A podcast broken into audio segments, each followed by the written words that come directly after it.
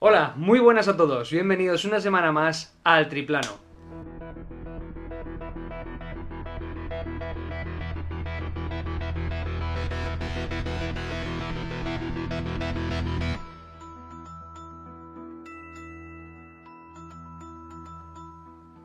Bueno, más que una semana más, ya podemos hablar de casi meses, porque digamos que en Petit Comité nos pegaron un tiro desde la retaguardia y nos petaron una de las alas.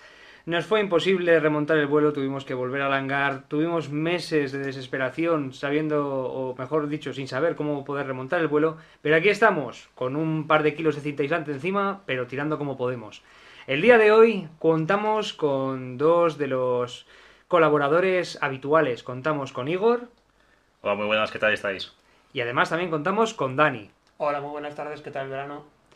Como veréis, eh, echamos en falta a uno de nuestros colegas, a uno de nuestros colaboradores habituales, que en este caso es José, que no ha podido, no podemos contar hoy con él, con su colaboración. Mejor así no discutimos tanto. Y bueno, poco más. Hoy quiero ya, o mejor dicho, creo que es necesario introducir el tema de hoy, y es que vamos a hablar de la energía. De la energía, que es un tema de actualidad, un tema candente, tanto en Europa como en el mundo.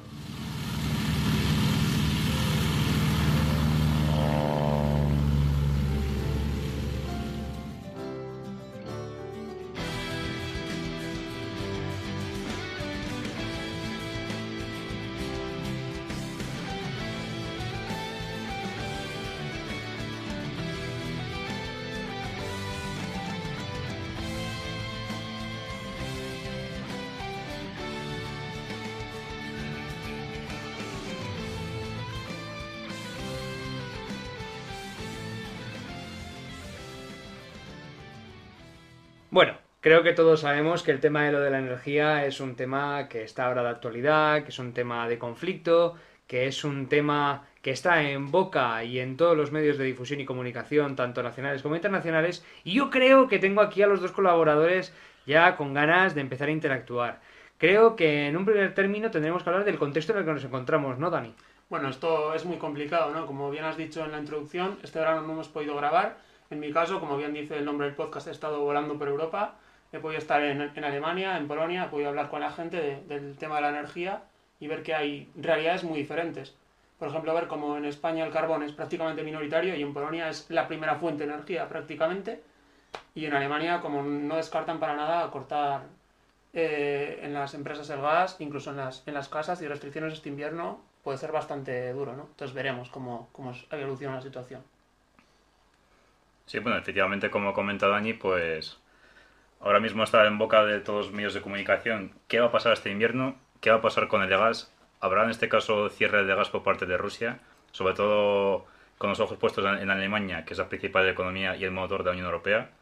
Y efectivamente, pues estamos en una situación complicada y en España algunos lo ven como una oportunidad. Y mirad que es curioso que el podcast lo iniciamos en un primer término para hablar y centrarnos en el tema del conflicto ucraniano y ruso y vemos cómo este conflicto extiende sus, sus ¿cómo decirlo? Tentáculos. Sus tentáculos tan oscuros por otras muchas dimensiones que no se relacionan directamente con el tema bélico. Estamos hablando ahora, tras casi, bueno, miento, casi no, más de seis meses de conflicto abierto, de eh, un riesgo efectivo de que sea el invierno quizá más frío en España, o al menos es lo que se dice en, la- en los informativos. Yo estoy viendo las caras de Dani y, y creo, le, le veo con ganas de empezar a interactuar. Dispara, caballero. Bueno, es que Rusia lleva usando el gas como arma desde hace bastantes años. En el conflicto de Georgia ya se vio que amenazó a Europa ya hace 15 años con un invierno frío. Yo me acuerdo perfectamente cuando era niño veía las, las noticias, ¿no? Y hablaban siempre de, de lo mismo, que nos íbamos a, a congelar en invierno. O sea, que es que Rusia lleva usando este argumento muchísimo tiempo. Y ya hemos visto hoy el, corte del Nord Stream 1, como han reconocido por fin, no la realidad, que lo cortan por, por las sanciones a Occidente, ni por mantenimiento, ni por una turbina perdida, ni por nada de, de esos argumentos que sinceramente no sonaban creíbles. Sí, a mí, bueno, me gustaría también comentar cómo se ha llegado a esta situación. Yo creo que es muy importante comentar eh, el contexto, bueno, político, geopolítico, histórico de cómo se ha llegado a esta situación.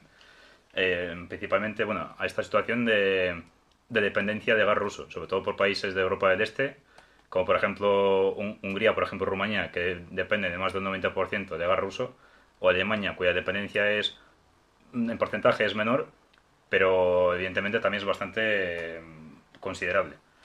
En ese sentido, bueno, tenemos que tener en cuenta que mm, desde hace, bueno, ya prácticamente un siglo, pues bueno, pues Europa pues fue abandonando, bueno, la idea de conseguir idea, eh, energía mediante mm, energías como en este caso el carbón y se fue transicionando en este caso hacia el gas, principalmente pues apoyándose en las reservas gasísticas de las principales colonias, que todavía eran parte de los países de Europa, principalmente Oriente Medio. ¿Qué ocurre? Pues que mm, a mediados del siglo XX y posteriormente con el proceso de descolonización y con ideas como el socialismo árabe, pues bueno, pues nos encontramos con, con, una situación donde Europa, pues bueno, pues se encontró que donde básicamente se fueron buscando alternativas ¿no? a ese gas procedente de las antiguas colonias. Y bueno, en esos tiempos, por muy raro que parezca, porque estábamos en una situación de, de Guerra Fría, se optó por, por, el gas, en este caso, de la Unión Soviética. En concretamente, pues en, a partir de los, de los años 50-60. Y en este sentido, pues bueno, pues la principal el principal socio, en este caso la Unión Soviética, en estos comercios eh, energéticos fue Alemania, eh, donde básicamente, pues, eh, bueno, pues se ha ido estrechando una relación, en este caso, de lazos comerciales durante más de 50 años, donde ambos, ambas partes, pues bueno, obtenían beneficios, por una parte, por la Unión Soviética y posteriormente con la desintegración de la URSS, pues iba obteniendo pues constante flujo de dinero para su economía y Alemania y en también muy buena parte de Europa pues lleva consiguiendo un recurso natural muy necesario para la energía y además a un precio bastante barato. Dani. Hmm, eso quería comentar, ¿no? Que el precio del gas siempre ha sido muy barato y con la subida espectacular que está habiendo estos días, hay muchas empresas metalúrgicas alemanas que están directamente en riesgo de, de quiebra, ya lo han advertido Está claro que la política era eso, inversiones rusas en Alemania por decenas de millones de euros a cambio de gas y energía barata, incluso también otros materiales, no solo, no solo eso. Pero ya se está viendo que, que claro, eso, eso puede salir mal. Porque al final eh, la presión que hace Estados Unidos sobre Europa es incompatible con Europa y Rusia, entonces es muy complicado cuadrar ahí todos los, los intereses. Y además, un pequeño añadido a lo que ha comentado Dani que además recientemente ha salido y se le ha dado bastante, bastante espacio en el, en el mundo televisivo, sobre todo en los informativos. Hay muchas empresas también en España que se están viendo directamente afectadas por el, este tipo de conflicto, por el tema del gas, por la subida de los precios, porque a fin de cuentas también tenemos que tener una, una, cosa en cuenta, y es que la electricidad, la producción de electricidad también depende en gran medida de la utilización de gas. Y hay empresas que dependen de una manera mmm, sorprendente o sobremanera de la utilización de mecanismos de alto consumo, de maquinaria de alto consumo, para la producción. Es más, eh, solamente para hacer un, pequeño, un pequeño apunte, salió hace escasos días varias empresas dedicadas al ámbito textil y también a la fabricación de, de yeso, que me sorprendió porque no, no, sabía cuál era el mecanismo de, de, producción, que decían que estaban en riesgo de, de, de ver separadas de una reducción considerable en la producción porque el aumento de la factura y del consumo de gas era tal que no podían hacerle frente. Y claro, esto sumado a la situación en la que nos encontramos, el riesgo económico tan, eh, que estamos padeciendo toda la población y ahora mismo que el sector industria está siendo protagonista en este ámbito, pues ojo cuidado, ojo cuidado porque estamos en una situación compleja. Bueno, esto demuestra que no se puede depender de una sola fuente de energía, ¿no? Estos días estamos escuchando muchos argumentos en contra de la energía nuclear que seguramente algunas cosas tengan razón y otras no, pero lo que no puedo entender es un cerrazón tremendo hasta el punto de, de, de definirlo como idea del siglo pasado, caduco, atrasado, y pretender vivir en 2035 sin, sin carbono.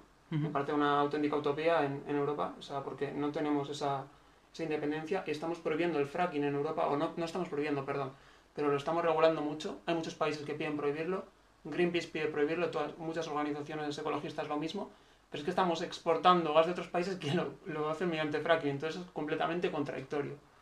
Por ejemplo, Estados Unidos, el fracking le ha vuelto a llevar al, al liderazgo en, en, este tema de, de, materias primas. Yo aquí un apunte y es básicamente también una consulta a nuestro otro colaborador, a Igor. ¿Te acuerdas nosotros cuando estábamos estudiando eh, en medio ambiente, derecho medioambiental, que se hablaba de la normativa que prohibía el fracking? No sé si te acuerdas. Sí, me acuerdo que lo tocamos en su día. Sí, no, que era, era, era algo muy curioso porque, claro, hasta el momento nosotros, cuando estábamos estudiando, no se nos había planteado esta situación. De hecho, muchos desconocíamos lo que era el fracking. Sí, efectivamente. Muchos los conocíamos. Mm. Exactamente, y ahora que está saliendo tanto a la luz, pues sería interesante hacer un ejercicio formativo por nuestra parte y, y tal vez re- revisitar estos apuntes que nos parecían, como bien ha indicado García, caducos y que ahora mismo pues igual no lo son tanto.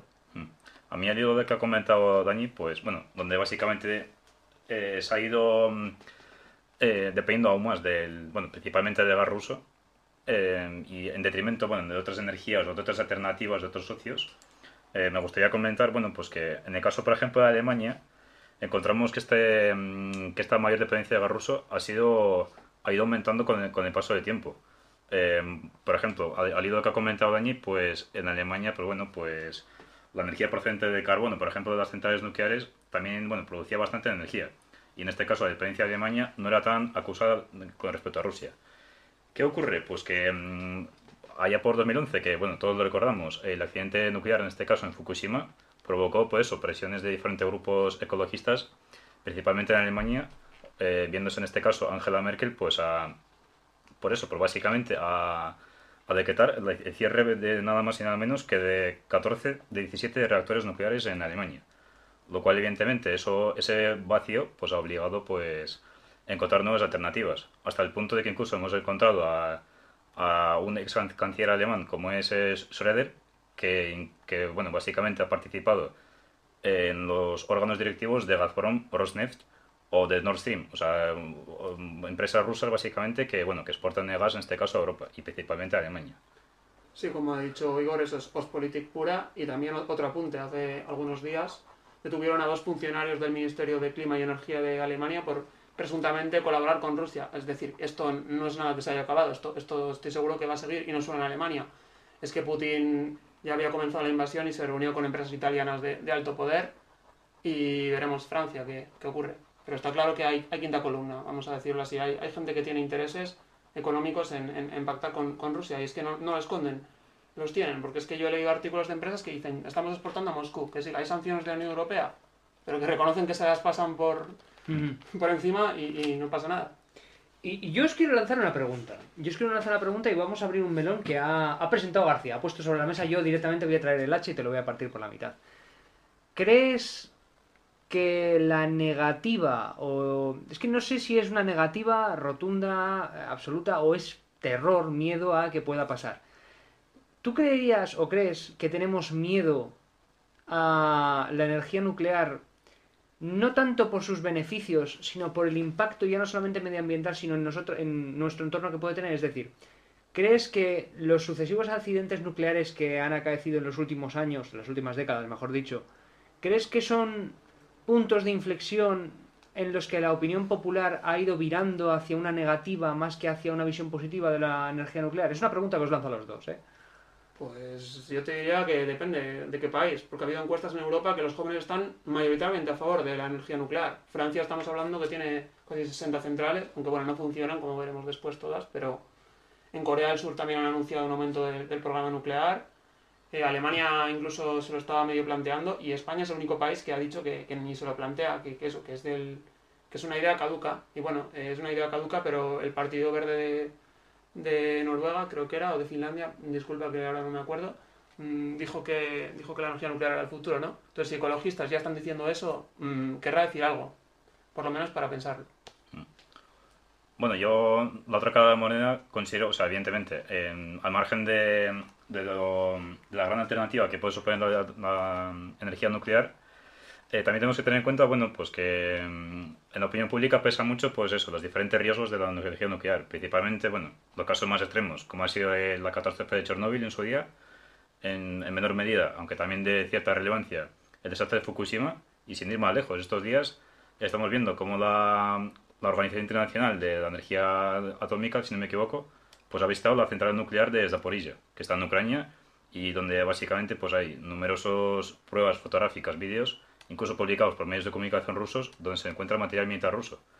Y claro, ahora mismo, pues media Europa, pues sobre todo, evidentemente, el territorio ucraniano y países del este de Europa, pues están en vilo de que no ocurra una catástrofe otra catástrofe nuclear. Y yo te quería preguntar, Igor, una, es más un dato interesante, un dato más que añadir. Pongámonos en la situación en la que, ojalá no, pero ocurre lo que no deseamos ninguno que ocurra, que hay un desastre en la central de Zaporilla. Zaporilla, sí. ¿Cuál crees que sería el impacto más allá de lo material, sino también en lo, en lo civil o personal? ¿Cuál sería, en, digamos que, yo qué sé, a ver, pongamos un ejemplo, un estallido de la, de la central? Mm. ¿Cuáles serían Mm. las zonas principalmente afectadas? Sabemos que... Hombre, a ver, evidentemente habría que tener en cuenta las condiciones climatológicas de, bueno, de hasta, hasta- hacia qué mm, lado iría en este caso el aire.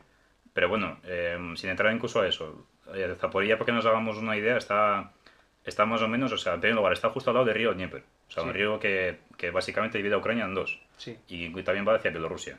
Está en el centro de Ucrania, o sea, como una gran prob- probabilidad podría llegar, por ejemplo, hasta Kiev.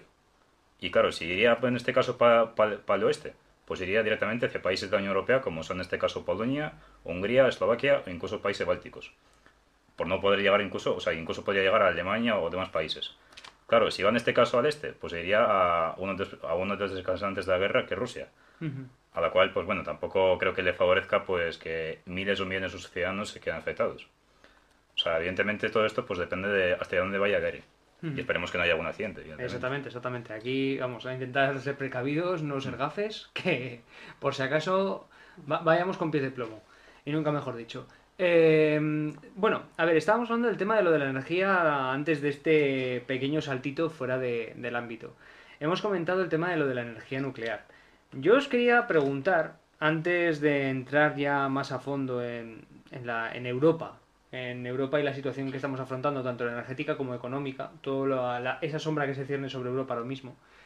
Yo quería preguntaros, ¿cuál es, cuál es, cuál es la posici- el, posicionamiento que creéis que tienen países ajenos, terceros a Europa, en este, en este posicionamiento en contra de unas y otras energías? Porque claro está, siempre estamos hablando de una transición verde, de una transición ecológica, pero siempre que se habla de una transición ecológica y que se habla de otras alternativas energéticas, siempre tendemos a dar unas negativas absolutas en cuanto a aquellas que implica la utilización de combustibles fósiles. Y mm, ni qué decir tiene cuando hablamos de energía nuclear.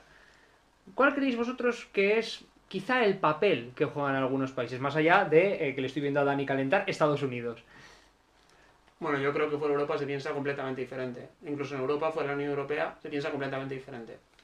Y te diría más, incluso hay países de la Unión Europea que van, primero dicen una cosa y después también hacen otra y venden muchos combustibles y muchos gas, como puede ser, por ejemplo, pues Holanda, eh, Países Bajos, perdona. Y estamos viendo pues, pues mucha hipocresía con este tema, ¿no? O sea, somos 450 millones de habitantes, el mundo son pues 8.000 millones prácticamente, ya hemos llegado Poca y cosa. estamos queriendo pues quitar quitar el petróleo y el gas cuando son pues el motor de- del mundo porque aunque no nos guste es así cuando tenemos responsabilidad limitada en, las emisiones de, de CO2 cuando China, eh, India y Estados Unidos tienen la responsabilidad y no tienen ninguno de los tres la intención de, cambiar muchas cosas que sí que aprobó Biden una ley para, reducir las emisiones pero ya veremos su impacto con las grandes empresas, las compañías, bueno ya ya conocemos el lobby de Estados Unidos, todo el peso que, que tienen las petroleras y, y etcétera. Entonces me parece pues, pues un poco con- contradictorio toda, toda esta estrategia, ¿no? Y creo que a los ciudadanos pues no nos sienta demasiado bien que hagan una cosa mientras el mundo hace la contraria y, y nos, nos echen la culpa a la gente común que igual ni tenemos coche ni tenemos emisiones y, no- y nos meten a todos en el mismo saco como que nosotros tenemos la culpa de ello, ¿no? Entonces yo creo que eso es- está bastante mal planteado. Igor, ¿quieres comentar algo al respecto? Sí, bueno, a ver, la posición de países ter- terceros ajenos a la Unión Europea, pues evidentemente varía según qué país. Países, por ejemplo, como Rusia, pues bueno, yo creo que están interesados principalmente en, en ahondar esa dependencia de, de- Europa, o al menos de buena parte de Europa, de su gas. Evidentemente a Rusia pues no le conviene que Europa encuentre otras alternativas, como por ejemplo, en este caso con Argelia, con ese gasoducto que va desde Nigeria, por ejemplo, la ruta en este caso del Mar Caspio por Azerbaiyán y Turkmenistán, evidentemente no, no- no le, no le interesa. Y tampoco que se utilicen eh, energías alternativas como nuclear.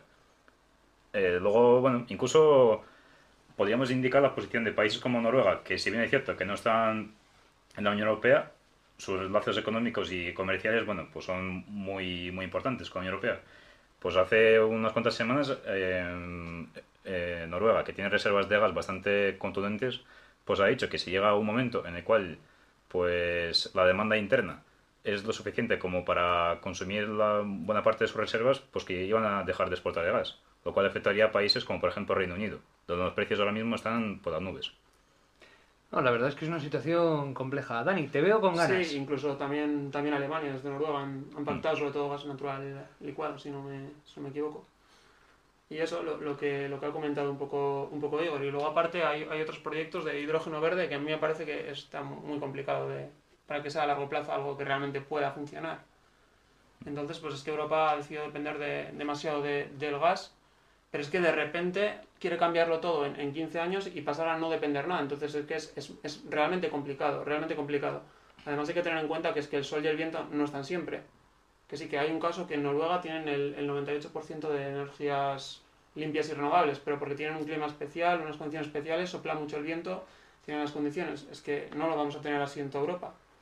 Bueno, aquí en España podríamos decir lo mismo con el tema de lo de la energía solar, sabiendo las horas de sol que tenemos, lo, también tenemos una climatología que pues favorece a la utilización de, de energías renovables, pero es, es, lo que comentas, que a fin de cuentas quizá dar ese salto absoluto de un tipo de energía a otra sin haber de por medio un periodo de transición efectivo, no lo que se no lo que se comenta de esto es una idea, pero hay que efectuarla, no, no, una transición efectiva, que se empiece desde un punto A y se acabe en un punto B, pasando por todos los términos medios, sabiendo y analizando las situaciones que se dan. Dime, Igor. No, incluso más allá de buscar otras alternativas energéticas, incluso el cambiar de, de cambiar de proveedores de gas. Es que a mucha gente puede parecer algo muy sencillo, pero es algo extremadamente complicado. Ya se está viendo en Europa que hay eh, fisuras, o bueno, o, um, no tanto, bueno, sí, fisuras, y también pues eso, que cada país va un poquito mirando por sus propios intereses. Eh, por ejemplo, tenemos el caso de Mario Draghi, el cual ya ha dimitido, pues las últimas cosas que ha hecho antes de dimitir ha sido firmar unilateralmente con, con Argelia pues un acuerdo donde básicamente Italia se va a asegurar el gas argelino durante, si no me equivoco, 10-15 años, si no me equivoco. No estoy muy seguro. Mientras que pues, luego encontramos a la presidenta de la Comisión Europea, Ursula von der Leyen, pues que hizo un, un viaje para también para estrechar lazos eh, energéticos con Azerbaiyán, que tiene unas reservas de, de petróleo y gas muy, muy importantes en el mar Caspio. Por lo cual estamos viendo eso, que la posición incluso dentro de la Unión Europea con respecto al gas, que no respecto a otras energías, es ya bastante, está bastante dividida. Es que yo creo que se ha lanzado un mensaje muy erróneo. Se ha dicho que el petróleo y el gas se iban a acabar y se ha demostrado que pasaban los años y aumentaban las reservas y aumentaban las reservas, se descubría el fracking. Israel ha descubierto un yacimiento impresionante en el mar Mediterráneo y ya descubrió otro en 2017. Es que esas energías no se van a acabar de un día a otro. O sea, a mí ese argumento, sinceramente, no me vale porque se está demostrando que es que otra cosa es que podamos hablar del daño medioambiental que tiene el fracking, que yo lo reconozco, es una técnica que, una fractura hidráulica que tiene daño medioambiental, que puede provocar terremotos, es verdad. Uh -huh. pero, pero es que no se va a acabar el petróleo y el gas. A mí ese, ese punto del debate me parece bastante fallido. Se está viendo que se descubren reservas gigantescas prácticamente cada año y del fondo marino está explorado un porcentaje minúsculo. Es decir, vamos a tener recursos, por ese problema no, sería, por escasez no sería. Bueno, yo en este debate, que me parece muy interesante el tema de las existencias, el, si los combustibles fósiles, por algo se les llama energías no renovables. Sabemos que vamos a tener unos materiales y que estos materiales van a ser finitos. En un punto van a acabar siendo finitos. Y va a llegar un punto en el que no es algo como el viento, como el sol, que a fin de cuentas vamos a poder depender en un plazo inmensamente mucho más largo que si lo ponemos en contraste con las energías, los materiales fósiles. Ahora bien, yo en este punto tengo que estar, tengo que disentir de tu opinión en cuanto a la validez o no de este punto. Eh, el hecho de que se descubran cada año eh, nuevos yacimientos, nuevas reservas, creo que también, tal y como está la situación ahora mismo, sabiendo y siendo conocedores de que existen otras alternativas, hacer permanente eh, la utilización de este tipo de productos, de este tipo de combustibles, no sé yo hasta qué punto puede afectar a esta futura, que vamos a hablar de futura transición ecológica, que no sé hasta qué punto podríamos denominarlo ecológico. ¿Por qué? Por el impacto que vamos a, realizar en el medio ambiente. Eh, ahora bien, es innegable que si se suceden estas apariciones, estos descubrimientos de yacimientos y de materias, también va a ser innegable que esta concepción de materiales como finitos se va a ir modificando, a pesar de que sabemos que se van a acabar. Dime, Dani. Claro, si es que claro que se van a acabar, pero igual no se van a acabar en 20 años, en 30, como habían dicho. A eso me refiero, que hay más margen para hacer la transición, yo creo, hay más margen. Y antes de tener unas energías limpias, que estoy totalmente a favor, que sustituyan, sustituyan a las no renovables, hay que asegurarse de que tienes un suministro. Sí. Porque si te estás lanzando a la piscina directamente, tirando todo lo que conoces y que funciona, que sí que tiene un impacto medioambiental, pero también hay que valorar que nos ha llevado al mayor progreso de la humanidad en, a lo largo de dos siglos, ¿no? Estamos lanzándonos a la piscina, pues, hacia algo que, que no conocemos. No conocemos, sinceramente. Bueno, yo en ese punto también lo comparto, pero también veo, e intento ver la otra, es que no sé si es otra cara, porque esta moneda me da más que es un poliedro que una sí, moneda. está claro, hay muchas formas de verlo. Y, y la cosa es la, la cuestión es la siguiente, o yo lo interpreto de la siguiente manera. Eh, los seres humanos hemos, somos seres que nos gusta perpetuar y procrastinar demasiado. O sea, nosotros mismos somos un claro ejemplo de ello. Llevamos queriendo hacer un podcast mes y medio. Pero, pero, si lo ponemos eh, en práctica, el hecho de que nos hayamos fijado unos límites, te voy a poner otro ejemplo, la- en el año 2000, si no me equivoco, se establecieron una serie de límites para acabar lo antes posible con la pobreza y con eh, los fallecimientos por inanición y también para reducir la, la- la pobreza y la falta de, de alimentación. No me acuerdo concretamente del nombre. Eh, Objetivos de desarrollo del milenio. ¿puede Me ser? puede sonar, Sí, me- creo te, lo, te compro, te lo compro. Y sin embargo, sabiendo que tenemos un plazo mucho más extenso de tiempo para dar solución a ese, a ese, a ese problema, estamos viendo que aún sabiendo que tenemos un plazo infinito, casi infinito, hasta que la producción sea inasumible, para solventar estos problemas estamos viendo que es imposible. Y el ser humano espera, y espera, y espera. ¿Cuál es el riesgo que yo entiendo o veo a ese, a ese argumento? que si continuamos perpetuando la existencia de una serie de combustibles fósiles, vamos a seguir a la espera, a la espera, a la espera. Igual los daños, tanto medioambientales como materiales, o que, pueden, o que podamos experimentar los seres humanos, igual quizá para cuando queramos efectuar esa transición, no voy a decir que sean irreversibles, pero sí que sean difíciles de salvar.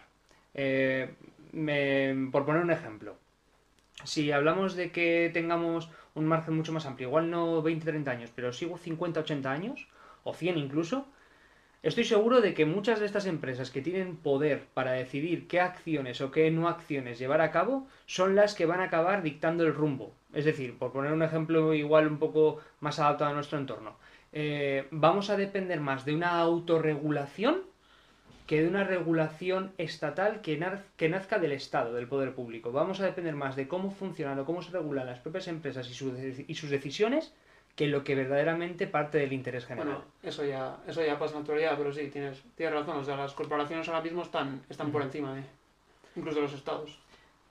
Bueno, yo creo que que es que este debate nos podemos tirar aquí, aquí horas, Pues eterno, sí. pero eternísimo. Yo creo que es interesante pasar al segundo punto que tenemos aquí marcado en la hoja de ruta y es, y recibe por nombre, Europa ante la crisis energética. Ahora bien, yo os planteo lo siguiente. ¿Queréis entrar desde una perspectiva más general? Hemos cerrado ya la focal, ahora no estamos en, una, en un triangular, ahora estamos en un 35-50 milímetros, por así, por así decirlo. Tenemos Europa en la focal y tenemos que centrar el tiro. ¿Queréis ir directamente a casos concretos? ¿Queréis hablar un poco en términos generales de una manera más inicial, previa, antes de? Sí, ¿no? Yo tenía unos apuntes cortos de un poco los países más grandes, pero va, solo dos líneas nada más, o sea, no es mucho. Pues dispara, dispara, caballero. Será por, será por tiempo. Bueno, lo primero que quería hablar es de Alemania, que dicen que es el que más, el que más va, va a verse perjudicado. Yo tengo mis dudas, porque ha dicho Scholz que, que puede no depender del gas ruso. De hecho, ha bajado su consumo ya al 9%, con gas natural licuado desde Noruega y, y Países Bajos, entre otros. Y estamos viendo que, bueno, es verdad que la industria alemana ha bajado bastante hoy y, la inflación está en el 8%, pero yo creo que Alemania tiene un margen de maniobra mayor del que puede tener España, por ejemplo, económicamente. Vamos a ser un poco realistas. Luego estamos con Francia, que bueno, está muy centrada en la energía nuclear. Tiene 56 reactores, pero actualmente solo funcionan 24, porque tienen problemas tanto de mantenimiento programado como de tuberías que están un poco corroídas y no tiene por qué ser por la antigüedad, porque las más nuevas están afe- afectadas por eso y que planean abrirlas en Navidad un gran número de ellas. Entonces podrían verse muy con mucho, mucho alivio ¿no? de este problema. Eh, Reino Unido sí que puede ser el más afectado, que tenía un 40% de dependencia en el gas ruso, eso es una auténtica barbaridad. y, y ya está habiendo rumores de, de blackout, de apagón, de, de cerrar los locales a las 9 de la noche y de apagar las luces en la calle y de muchas otras medidas bastante duras que igual no se ven allá desde el 73 mm, como poco. Y luego en Italia podemos hablar de que ahora va a haber elecciones. Dirás, ¿qué tiene que ver esto? Pues yo creo que tiene que ver bastante, porque si gana Giorgia Meloni, que digamos que es derecha radical, eh, puede estar mucho más cercana a Rusia de, lo que es la postura actual y entonces esto puede dar un golpe bastante importante teniendo en cuenta que es la tercera economía de la Unión Europea, ¿no? Y bueno, de España ya, si queréis, podéis hablar vosotros, que controláis más del, del tema. Bueno, bueno, eso de que controlamos, eso de que controlamos está todavía por ver. Pero sí que es interesante esta visión un poco más general, más periférica. Ahora, bueno, pues sí, vamos a bajar un poco a territorio peninsular y a lo que no es peninsular Bueno, también. Me gustaría añadir, Doñico, de, ya del ámbito más general de la Unión Europea, bueno, pues que hace, hace un mes, eh, creo recordar, que mm, eh, desde, la, desde la Unión Europea, pues básicamente se promovía que los diferentes países bajaran en un cierto porcentaje el consumo de, de energía. En España ha sido de los pocos países que lo ha podido reducir hasta un 7%, mientras que la, la media de países como Alemania era hasta un 15%. por lo cual estamos viendo que Europa está tomando ciertas medidas, pero es como ha comentado Dani, es que cada país va un poco a su bola porque vela por sus intereses. Hombre. Una cuestión importante a tener en cuenta es que Alemania, por ejemplo, es un país que apenas tiene regasificadoras, mientras que España o Francia, por ejemplo, sí que tienen. Y en este sentido, por ejemplo, una noticia que saltó hace un par de días es que Alemania ahora mismo está alquilando regasificadoras, eh, si no me equivoco, de Lituania. Interesante. Bueno, hay que hablar del MidCat también, ¿no? De cómo el gasoducto entre, entre Sí, de, Alemania de y... Sí. España, sí. Eso es. Francia se, se opone por razones ecológicas.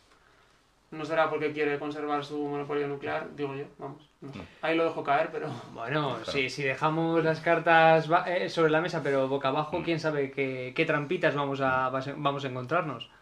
Una posibilidad también, bueno, con lo que comenta Daniel Midcat, que bueno, uniría en este caso el gasoducto que va desde Argelia hasta España y lo uniría con Francia. Otra posibilidad que se está planteando es construir un gasoducto que, eh, submarino que pase de- desde España hasta Italia. Claro, esto ya pues nos lleva a, a una solución de no a corto plazo, que es, que es lo que se busca ahora, una solución inmediata, sino a medio a medio y largo plazo, porque requiere su construcción. y habrá que ver el impacto ecológico de pasar por un fondo marino como el español que tiene una biodiversidad impresionante. Vamos Sí. a ver las trabas que, que van a poner a ese Sí. proyecto. Sí, pero bueno, Tiene pinta ahora... de ser bastantes. Pero ahora también es lo que hemos comentado durante este podcast, que es como que los los aspectos eh, medioambientales, ecológicos, como que pasan en segundo plano. Eh, sí, o sea, igual no deberían, pero por planificar mal las cosas, pues, pues sí, estamos en donde estamos. Entonces, ¿podríamos hablar de que el medio ambiente va a pagar las malas decisiones de los estados? A modo de titular breve. Hombre, claro, eso desde un poco siempre, ¿no? un poco siempre, vale, vale, Bueno. muchas gracias por fastidiarme el titular, Dani, pero bueno. Hombre, a ver, es, es que lo, lo que se busca es una solución a eso, a- inmediata, a corto plazo, que bueno, a, cor- eh, corto plazo, incluso la construcción de Midcat eh, no sería inmediata, porque a pesar de ser un pequeño eh, trecho de construir desde España hasta Francia, tardaría unos cuantos meses, por lo cual iría ya al siguiente invierno, no a este. Ya. Por lo cual, eso, estamos viendo que ahora dos países, como ha comentado Añi, Alemania estaba ya pensando en abrir ciertos reactores nucleares y recurrir a la- al carbón. Y ahí los principios ecológicos y verdes, pues como que Quedan en un segundo plano. quedan en segundo plano. De hecho, el- los partidos ecologistas alemanes están demostrando ser mucho más pragmáticos, por ejemplo, que los de España, porque no se cierran a, no se cierran a la energía nuclear completamente, no, no descartan todo, no descartan tampoco el carbón, o sea, es verdad que están en contra, pero saben que la situación es, es complicada. Yo creo que Alemania, con el- todas las energías que tiene, puede tener margen para sortear esta crisis, porque no solo tiene el gas, puede poner en marcha muchas más cosas. Otra cosa es que la ecología eh, mande más que, que la realidad, entonces al final Claro, si la gente se está muriendo de, de frío, que es lo que crudamente puede pasar, porque es que hay que hablar así, pues, pues al final la ecología la, la vas a tener que dejar un poco, no sé si apartada, pero, pero vas a tener que poner, Mm. priorizar la vida de las personas, es que está claro. Bueno, aquí en España tenemos también diversos, diversas fuentes de energía o diversas fuentes de explotación para obten- la obtención de energía. Aquí en España también gran parte de la energía depende de las, de las centrales hidroeléctricas y nos encontramos también con el, con las noticias de última hora que hay ciertos embalses que están liberando eh, ingentes cantidades de agua para la producción de energía eléctrica eh, por decisión de empresas privadas en muchas ocasiones. Salió, si no me equivoco, eh, un titular hablando de que Endesa podía ser una de estas empresas detrás de esta liberación de agua, sabiendo que estamos también en una situación eh, en la que el agua no es que sobre, más bien falta. Y estamos experimentando quizá uno de los veranos más calurosos, si no me atrevo a decir los, de los más calurosos que he vivido yo, Hmm. que he vivido y que ha vivido mucha gente en los últimos, ¿qué? ¿40, 30 años quizá? Bueno, no, no hemos vivido tanto, pero puede ser. Bueno, va- vamos a ver, los últimos 25 años. Sí, eso sí. Sí, bueno. Pero estamos experimentando una situación climatológica, a ver, no me atrevo a decir si es extrema o no, porque todavía la situación puede, puede ir a peor, pero me gustaría saber cómo va a ser el invierno, si va a ser tan crudo como está siendo el verano, porque en ese caso quizá sí que estamos hablando de un muy duro invierno. Pues que Por yo, eso. yo creo que España no tiene que tener un problema. No creo, no creo que tenga que tener un problema energético, o no debería tener un problema, si hubiera hecho bien las cosas a nivel geopolítico, claro. Estamos viendo que la posición de alinearse con Marruecos para reconocer la autonomía del Sahara tiene sus consecuencias y muy graves, que es que Argelia te va a pedir un precio muy superior al que le va a pedir a Italia. Te ha pedido un precio de mercado, te ha roto el tratado eh, preferencial que tenía con España, que salía un gas muy barato. Ahora va a salir un gas bastante más caro. El gas licuado de, de Estados Unidos, que supuso el pasado julio de 2022 un 23,2% de, de, nuestra, de nuestra demanda, ¿no? Pues también es, va a salir mucho más económico, mucho más caro, perdón. Y estamos hablando de que estamos con países como Nigeria, que no se caracteriza precisamente por tener una gran estabilidad democrática, 16%, incluso Rusia, que están vendiendo que nos tenemos que deshacer del gas ruso y estamos ya prácticamente en un 15%. Y en el año, bueno, pues, pues, pues no tanto, tenemos un 9%. Pero es que, no, perdón, un 10,7%. Pero es que Alemania, Alemania ahora mismo depende menos del gas ruso que España. Es que me parece absolutamente surrealista. También, bueno, habría que mm, también habría que comentar que, bueno, el sur, igual el sur de, de Europa va a ser de los que menos sufran con, bueno, con esta crisis energética, salvo por los precios, evidentemente, que van a estar a precios estratosféricos, al igual que lo están ahora. El miedo, bueno, en este caso al frío, está principalmente en, bueno, en países como Alemania o el este de Europa, donde, donde, bueno, las temperaturas en invierno pueden alcanzar fácilmente menos 10 grados, menos 15, menos 20, con nieve y, evidentemente, sin calefacción ahí, pues no es viable. Y precisamente ahora, pues, a colación que creo que lo ha comentado Dani, que Gazprom, o sea, hoy, hoy mismo o ayer mismo, que estamos hoy a 5 de septiembre, pues dijo que las- el supuesto corte por mantenimiento que ha hecho los últimos días es directamente por las acciones rusas. Y lo que cual suena pues como un aviso de lo que se puede venir en invierno, que es en este caso el, el apagón. Aunque bueno, yo creo que no va a haber, pero bueno, es una posibilidad. Que Rusia Eh, desde luego está tanteando. En el 73 hubo, hubo apagones en, en Inglaterra, bueno, en, en Reino Unido, perdón. También he leído que en España había un anuncio de España no se puede permitir eh, la energía que tú consumas para, para que ahorraras.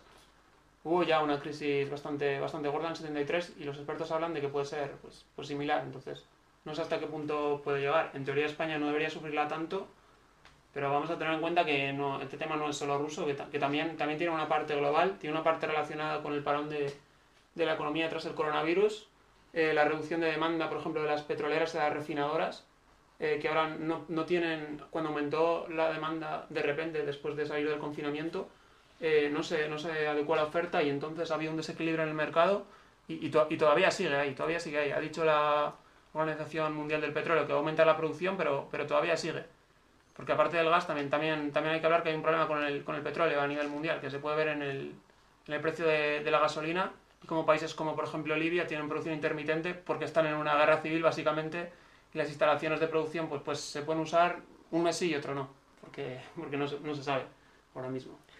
Bueno, ¿y cómo veis la afectación de toda esta situación a, ya directamente sí a la economía nacional? A- Pero no la economía cuando hablamos de macroeconomía, sino la macro y la micro. Vamos a hablar también del impacto que ha tenido en el ámbito estatal y en el bolsillo.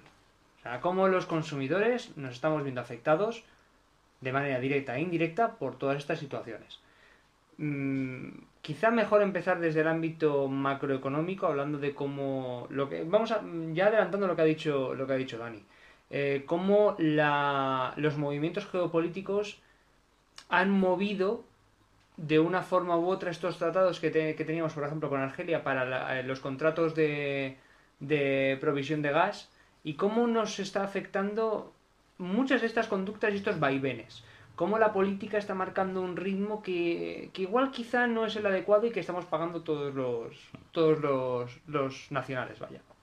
Bueno, pues mm, en cuanto al impacto de los consumidores, bueno, pues eh, ya, ya estamos viendo desde prácticamente el año pasado eh, que el precio de, en este caso del gas, pues creo que si no me equivoco, se ha multiplicado cinco veces.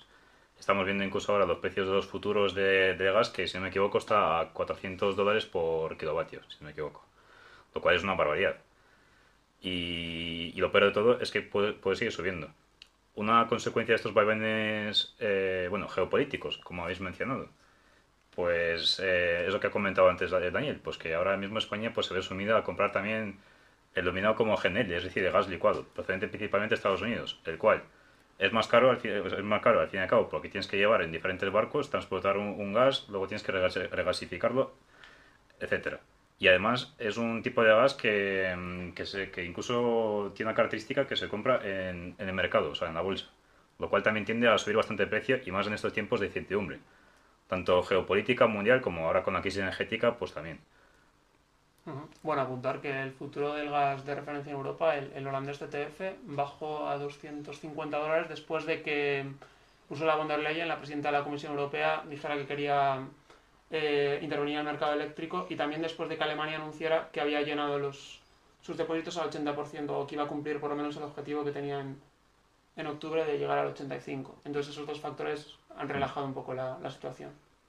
Bueno, y aún así estamos viendo como la situación tampoco es que esté mejorando, por así decirlo. Eh, quizá podríamos hablar más que de mejora, mm, de un empeoramiento, pero más lento. Un avance de la situación es más lenta, pero no nada o casi nada apunta a que vaya a mejorar, ni en términos energéticos, ni en términos económicos, ni siquiera en términos bélicos. Estamos viendo también cómo en, en las pasadas horas, que además esto lo estamos comentando el día 5 de septiembre, en las pasadas horas, eh, se ha localizado otra columna de blindados, si no me equivoco, dirigiéndose a Ucrania, ¿no? Igor. Bueno, sí, hace un par de días eh, se ha visto, pues, numerosos blindados rusos dirigiéndose desde Crimea hacia Ucrania. Pero bueno, tampoco llevas ahí para nada, es opción personal, pero bueno. Bueno, pero, pero lo, lo, que quiero decir es que todo esto se va alargando en el tiempo y a fin de cuentas, pues que nos va, no, no puede afectar a todo el entorno nacional. Mm. Sí, es que además hay que tener en cuenta que, bueno, es que Rusia está utilizando el gas como, al fin y al cabo, con, fines políticos y geopolíticos. O sea, no es por meter cizaña, pero es, así. O sea, ellos ni siquiera lo están escondiendo. Y su apuesta es, que creo que lo ha comentado Dani, acodación con las elecciones europeas. Su apuesta es utilizar en este caso el gas como una especie de palanca para desequilibrar la situación, no tanto en la guerra Ucrania, sino en los socios de Ucrania europeos. Y crear en este caso distensiones a la Unión Europea. Bueno, no me quiero meter mucho en economía, pero creo que la inflación sí que puede bajar. El problema es que puede venir una recesión bastante importante en toda Europa y en Estados Unidos no lo sé. Pero claro que tiene que ver con la energía, pero hay muchos más factores aparte de, esto. En Europa se calcula que casi el 50% de la inflación es el precio de la energía, con lo cual es, es bastante, bueno, es una barbaridad, en realidad. Bueno, eh, aquí un servidor, un humilde servidor, tiene los conocimientos básicos de economía y no se va a meter en unos debates de tal calibre por mm, respeto a quien sabe y por no meter la gamba.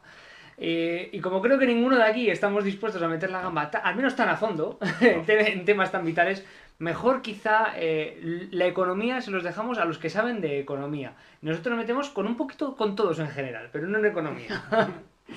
Bueno, yo creo que, que llegamos a este punto lo hemos mencionado, lo hemos mencionado, pero ¿qué opináis de que el gobierno ruso ya haya dicho, mira, vamos a quitarnos la careta, el corte se debe a esto y vamos, en definitiva, ¿qué, opináis del corte del Nord Stream? Bueno, al fin y al cabo, ya lo he comentado antes, no es por poner mantenimiento, es por mandar un mensaje a Europa. Yo personalmente creo que no va a haber no, van a cerrar el grifo de gas porque, porque a estos precios estratosféricos a Rusia le merece seguir vendiendo gas, algo de gas aunque sea, porque al fin y al cabo tienen que financiar su, su, guerra, o sea, eso porque ya estamos viendo que la guerra pues se va a extender hasta el invierno. Yo personalmente creo que por mucho que inflación, por mucha crisis que vaya a haber en, Europa, la guerra, la guerra no va a parar. Principalmente, aunque suene mal, Europa en este tinglado mm, tiene voz pero no tiene voto porque todo depende de lo que quiera Rusia y, lo que, y si Estados Unidos y Reino Unido van a dar armas a Ucrania. Y yo creo que en este caso Europa ya se está preparando para lo peor, que es en este caso la crisis energética. Para sobrevivir este invierno y al siguiente ya será otro, otra historia. Yo es que creo que se está hablando ya de Guerra Fría, pero, pero directamente. Ya se está hablando de limitar a los ciudadanos rusos y viajar a Europa, incluso a todos, que a mí eso me parece injusto, pero esto puede ser debatible, porque vamos a ver, puede haber, puede haber personas, primero que huyan del régimen ruso, que no estén de acuerdo con ello, y, y, si les quitas la, la, posibilidad de ir, puedes ponerte en contra pues a muchos millones que no tengan, no solo de Rusia, sino digamos de todo lo que era el entorno soviético, como Kazajistán o todos los demás países, ¿no? Y también estamos viendo que hay un actor importante que es India, que el otro día superó a Reino Unido como la quinta, sexta economía del mundo y que, que no, ha, no, ha, condenado la, o sea, no ha firmado las sanciones. Entonces sigue comerciando y ahí tiene Rusia una posibilidad bastante importante. Es un mercado emergente pues de 1.300 millones de personas. ¿no? Sí, efectivamente, bueno, China e India, bueno, son los, los, principales alternativas de Rusia, pero bueno, es que ahora mismo Rusia eh, no va a hacer gas por una simple razón, porque aparte de los precios, no tiene ningún gasoducto que lo una en este caso con, bueno, que no tiene un sistema, una infraestructura que lo una con, con la India y con China. Lo cual, bueno, esta construcción en este caso de, eso, de esa infraestructura requeriría bastante años. Por lo cual a Rusia sí que le, eso, pues le, le beneficia vender gas a, Europa. Una posible, una posible amenaza pues será que en este caso que Rusia limite el flujo de gas, por ejemplo, hasta un 20%. Lo cual, por ejemplo, pues pondría las reservas europeas pues bastante al límite. Y es donde está el principal temor. Bueno, a ver, es que tampoco tampoco podemos dar nada por sentado. Mm, a la vista está, bueno, no nos pillamos los dedos en aquel momento cuando adelantamos algunos acontecimientos del conflicto allá por marzo, si no, no recuerdo mal, cuando empezamos a hablar del conflicto bélico ya era febrero. Febrero, sí. Comentamos algunos datos que lo dejamos caer como en marzo. Hablamos en algún momento de lo de la táctica de guerra quemada que al final se dio. O sea, que no me atrevería a decir, oye, pues puede circular la realidad por esta vía, por esta otra, porque es que a fin de cuentas hay tantos derroteros por los cuales podemos acabar, viendo que el panorama internacional está tan patas arriba, que, vamos, bueno, yo creo que en este caso Dani podrá añadir alguna cosilla más acerca de este punto. Bueno, yo quería un poco comentar qué vías veis para, solucionar este problema. Eh, el tema energético, como en general, ¿cómo creéis que Europa va a actuar? Porque yo creo, no quiero que actúe así, pero creo que imagino cómo puede actuar. Si se ponen las cosas muy complicadas, estamos viendo que mm, Alemania y Francia van bastante unidas en muchas cosas, podemos ver a Scholz y, Macron ir a Moscú y decir, oye, darnos un porcentaje pequeño de gas y te levantamos una pequeña sanción. No me sorprendería mm, en absoluto, en absoluto verlo. Entonces no creo que sea la situación ideal, porque no se puede ceder ante un chantaje así, pero no descarto para nada. Es más, es que yo creo que va a pasar. Bueno, a ver, yo tampoco sabría si poner la mano en el fuego por uno u otro país. Más que nada porque estamos viendo que las políticas y, direcciones que está tomando, tomando cada uno es justamente lo mismo que ha dicho Dani, que es sálvese quien pueda, pero los míos voy a salvarlos los primeros. Y, en este punto, ahora mismo, mira, el otro día mismamente apareció Pedro Sánchez, que se reunió con el... Es el presidente de la República Alemana, ¿no? Con eh, ¿no? Sí, que se reunió, el canciller, eso, que no sabía si era presidente o canciller. Eh, se reunió para el tema de lo del famoso conducto sí. eh, que iba desde Argelia pasando por España y hasta Alemania y, hay también vías de comunicación entre España y Alemania, a pesar del incremento del precio, por ejemplo, del gas argelino, pero que exige, bueno, no que exige, sino que demuestra que cierto mantenimiento vamos a tener. Es decir, que vamos a, entre comillas, con muchas comillas de por medio, sobrevivir o sobrellevar esta crisis medianamente mejor que otros, que otros países. Pero ¿cuál es la táctica? ¿Cuál es la técnica? ¿Cuáles son las directrices que van a tomar cada país? Es que no lo sé. No lo sé, pero no lo sé ni yo ni nadie. Dime, Igor. No, que además con la posición en este caso de España también dependerá en buena medida, bueno, si Francia va a querer ceder a eso, a, a renunciar a, bueno, a su hegemonía nuclear, como queramos llamarlo, en detrimento de, bueno, de cooperar con los demás países europeos, mediante la construcción de MidCat. Estábamos viendo, bueno, como el otro día, como has comentado, Sánchez se reunió con, con Olaf Scholz y básicamente pues eh, daban a entender pues eso, que ya querían instar a Macron que se procediera a eso, a construir en este caso el MidCat. Y quién sabe si finalmente esto va a llegar a la Comisión Europea, la cual vaya a presionar en este caso a París. Mm, yo he dicho antes lo de Olaf Scholz y Macron porque quería comentar una cosa. Macron el otro día le mandó una propuesta a Putin de, paz y lleva intentándolo un montón de tiempo, entonces no es algo que sorprenda. es que no, no ha ocultado nunca la intención de, de querer hacerlo. Pero también Putin le ha dicho que no le ve como un interlocutor oficial o viable para tomar ninguna decisión. Es decir, lo ve como una marioneta más. Bueno, es que Francia siempre ha sido muy aislacionista, ¿no? Desde De Gaulle siempre ha ido eh, muy a su paso dentro de la Unión Europea, incluso dentro de la OTAN se estuvo fuera del, del aparato militar, o sea, siempre ha ido a buscar sus intereses. Ojito, cuidado, que tenemos espectadores franceses. Ojito, cuidado, que os queremos mucho, de verdad. Que solo es Dani. Somos tres más. No, ellos no tienen la culpa, hombre, de lo que decidan sus políticos tampoco. Bueno, yo por meter un poquito más leña a fuego, también digo una cosa. No sé qué influencia tiene Macron con todo el tema de Ucrania. También. O sea, es, es duro decirlo, pero es que Europa en esto... Bueno, más que el presidente de España, el doble, yo creo que por lo menos. Sí, pero no... no- al fin y al cabo no desequilibra la balanza. Por desgracia, ¿no? Porque España, con la población que tiene, de- debería estar mucho más metida en, en los debates de, sobre Ucrania y sobre todos los países europeos, pero, pero no lo está, pues por lo que sea, ya no es cuestión solo de Pedro Sánchez, sino una tónica general de, de casi todos los gobiernos. Pero si es que además vimos que cuando se inició todo este conflicto, incluso Europa y Ucrania no pintaban casi nada en la toma de decisiones. Hubo semanas en las cuales se sucedían noticias y Ucrania era la última que aparecía en pantalla. Aparecían Estados Unidos, aparecía eh, Rusia y aparecían operadores terceros como una posibilidad de que entrase China en el conflicto y vamos, Sí, bueno, es que duele mucho decirlo, pero es que es, están jugando sobre Ucrania, el mundo anglosajón y Rusia. Es, es muy triste, pero es que es verdad. bueno, Yo no, creo, yo no, creo. no abramos ese tablero todavía. Hay muchos tableros posibles. Ese tablero vamos a cerrarlo levemente y lo vamos a volver a meter en el cajoncito del que ha salido. Pero bueno, yo creo que, mira, llegados a este punto, eh, antes de entrar al tercer punto, creo que me voy a permitir una pequeña pausa. Y esta pequeña pausa, ¿sabéis para qué lo vamos a utilizar? Para promocionar el Twitter del Triplano, que es muy importante y además os invitamos a que nos sigáis. Este Twitter lo vais a tener en la descripción de este podcast y además os invitamos a buscarnos en Twitter, arroba el Triplano Podcast.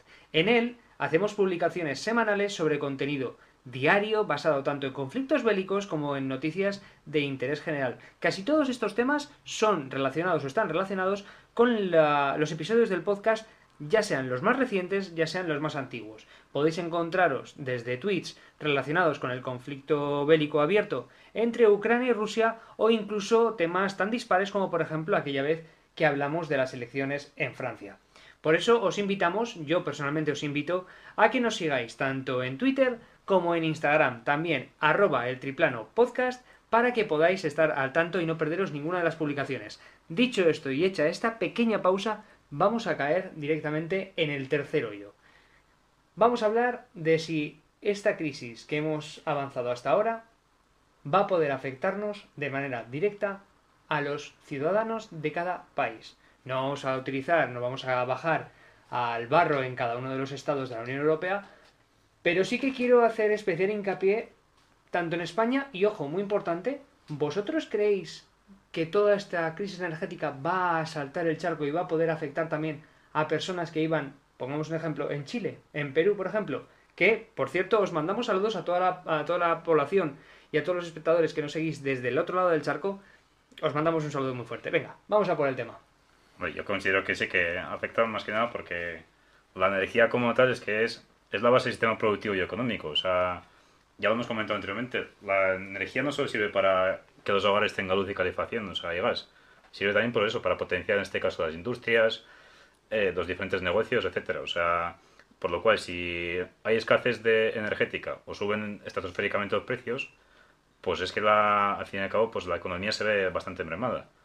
Y claro, es, es principalmente el principal problema que hay aquí con respecto a Alemania, porque si Alemania, que es el principal motor de la Unión Europea, pues se ve afectada económicamente, pues otros países, solo por sus lazos, también se van a ver, ver bastante afectados.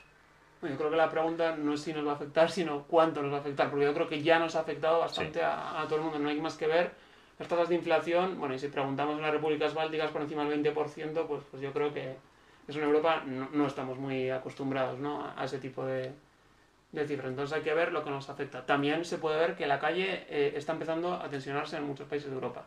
En Colonia hubo una protesta contra, contra la OTAN, en, en la capital de República Checa, en Praga, otra, y se sospecha que puede estar Rusia dentro de estos movimientos para intentar también eh, desestabilizar Mm. la estrategia de, de la Unión Europea. Hay que ver, pues, a ver, hay que ver cómo se pueden canalizar estas protestas, muchas veces son legítimas, pero según mi punto de vista, sin, sin, sin defender pues, pues una dictadura o un régimen como Rusia, ojo, ninguna dictadura de la que tenemos gas, o sea, ni los países de los petrodólares, ni ningún régimen eh, que esté totalmente inestable. O sea, yo creo que tenemos que tender a, a irnos a fuentes pues, pues más estables, más democráticas, pues para no tener estos problemas, básicamente. Que cada vez que haya guerras o, o conflictos o, o, dictaduras o gente que se pase los derechos humanos pues por encima de todas las leyes, pues tener estos problemas. Bueno, es que por desgracia el tema de derechos humanos también es como con el medio ambiente, por desgracia queda en segundo plano. Y tenemos el ejemplo más claro que es con Arabia Saudí, pues es un principal socio bueno, de, de mundo occidental. Claro, es que ese es el problema. Yo también Es una pena, pero sí. Exactamente. Bueno, a ver, en esta situación yo creo que, como bien habéis adelantado, a nosotros como ciudadanos y como consumidores ya nos está afectando. Eh, creo que en lo personal a todos, tanto de manera directa como indirecta, tanto a conocidos como a familiares, eh, el tema de la crisis energética está haciendo mella. Eh, todos hemos oído el en invierno va a tocar ponerse sudadera en vez de poner la calefacción. Que aunque sea un comentario que se dice en tono jocoso, no deja de ser verdad y que es un miedo que todos tenemos y no va a ser la primera vez que eh, en este caso yo he oído a personas bastante más longevas, bastante más mayores, con muchas experiencias a las espaldas, decir que tienen auténtico miedo porque no saben cómo van a poder afrontar este, este invierno, porque la factura de la luz no es que vaya a hacer mella, sino que puede desestabilizar la economía familiar de más de una familia, a ver cómo hacemos frente a, todo lo que se nos viene encima. Y bueno, no creo yo que haya sido el único el que, haya el que se haya acercado a alguna tienda a mirar a ver cómo, cuánto vale un camping gas, por si acaso hay que preparar alguna comidita improvisada sin encender el horno. Mm, vamos, yo lo dejo como comentario, pero creo que, de nuevo, más que una broma, es una realidad encubierta. Pero bueno, no sé si queréis añadir y alguna veremos, cosa más. pues, lo que hace el gobierno de España, ¿no? Para, o los gobiernos en general, para intentar bajar estos precios. Se está hablando pues, de. Se ha topado el gas, que ha tenido un relativo éxito en, en cuanto al precio de la electricidad primario, pero no así en las facturas, como ya reconoció el ministro, el ministro de Economía de Francia, que dijo que mientras eh, España y Alemania, eh, pues habían, no, perdón, España y Reino Unido habían subido un 80%, en Francia estaban estables las, fa- las facturas de, de gas, entonces no tiene que ver el precio que vemos en los mapas de tantos euros por kilovatio a lo que le llega a la factura, porque ya hemos visto casos, yo he visto en Twitter, de gente que le están cobrando el tope al gas en, en- en la propia factura. Entonces hay que ver esto qué, qué fondo tiene y qué futuro y qué medidas se van a tomar en concordancia con Europa, ¿no? O lo que decía. Y cómo nos va a afectar también esta subida de precios de la electricidad, ya no solamente a establecimientos y a industrias, sino también en un aspecto que ya se ha puesto en duda y es en la seguridad pública, el tema de los alumbrados, el tema de los apagones controlados para reducir el consumo. Ya no hablamos de las típicas luces navideñas, de reducir el consumo, no, no, estamos hablando de eh, alumbrado público, de por ejemplo qué medidas se van a tomar desde las distintas diputaciones para afrontar este, estos topes de gasto. La verdad es que la situación es como poco dudosa. Estamos en una, estamos en una situación en la que, como dirían los juristas, estamos en- eh, carentes de seguridad jurídica. No sabemos lo que nos va a pasar, no sabemos qué nos vamos a encontrar. Y ciertamente es un tema peliagudo, porque antes hablábamos de conflictos, antes hablábamos de hechos bélicos aislados, pero ahora eh, tenemos al enemigo a las puertas. Tenemos eh, una situación compleja que se nos está metiendo poco a poco en los hogares y que los hogares, que somos los principales perjudicados, tenemos con- entre pocas y ningunas acciones para eh, hacerle frente. Y muchas de las acciones que se están tomando por parte de los correspondientes ejecutivos quizá no sean las más efectivas para paliar los efectos de esta crisis energética en los bolsillos y en los hogares del, tanto de los españoles como de muchos europeos. Que, que veremos en qué situación nos quedamos dentro de Europa y veremos también Europa en qué situación se queda respecto del resto del mundo a partir de enero. O mejor dicho, a partir de marzo cuando acabe el, cuando acabe el invierno. Bueno, a partir de allá. No sé si queréis añadir algún puntito más. Bueno, intentaremos estar aquí para contar lo que pasa, ¿no? Dentro de todo es también apasionante, incluso para mí que me dedico al periodismo, ¿no? Para mí es muy, muy apasionante ver que hay una incertidumbre y, y que te puedes... Eso ni, lo, eso ni lo dudes, Dani. ¿Tú, Igor, quieres añadir alguna cosilla? Pues, como, dice, como dicen los Juegos de Tronos, Winter is coming. Winter is coming, my friend. Eh, Hacemos como siempre, cerramos con un titular. Pues ese sería el titular. O sea, el- se viene el invierno y la incertidumbre está ahí. ¿Habrá algo para que no nos metan un strike por copyright, a poder ser? Estamos en una guerra, guerra económica. Eso es mi opinión. Qué dureza. ¿Ceder a Europa ante Putin? Muy bueno. Ahora me toca a mí, que como siempre me habéis dejado, habéis respondido tan rápido que no os ha dado esto nunca y ahora me quedo yo con la cara de no sé qué deciros. Pero bueno, mm, yo lo cerraría quizá con apaguemos las luces a ver cuánto duramos. Que es un poco duro, es un poco extremista, pero creo que puede ser un reflejo en exceso quizá negativo de lo que puede pasar, pero que es una circunstancia que está ahí. Quizá no sea el mejor titular, pero ahí está. Por lo pronto yo creo que cerramos el episodio de hoy por aquí. Bueno, antes de despedirnos, mm, queremos agradecer que dediquéis un ratito de vuestra semana a escucharnos. De nuevo sentimos esta ausencia tan alargada en el tiempo. Este verano ha sido complicado para muchos de los integrantes del triplano. Ha habido muchos cambios, nos hemos tenido que adaptar rápidamente a ellos y a menudo nos quedaba entre poco y ningún rato para poder sacar adelante el podcast.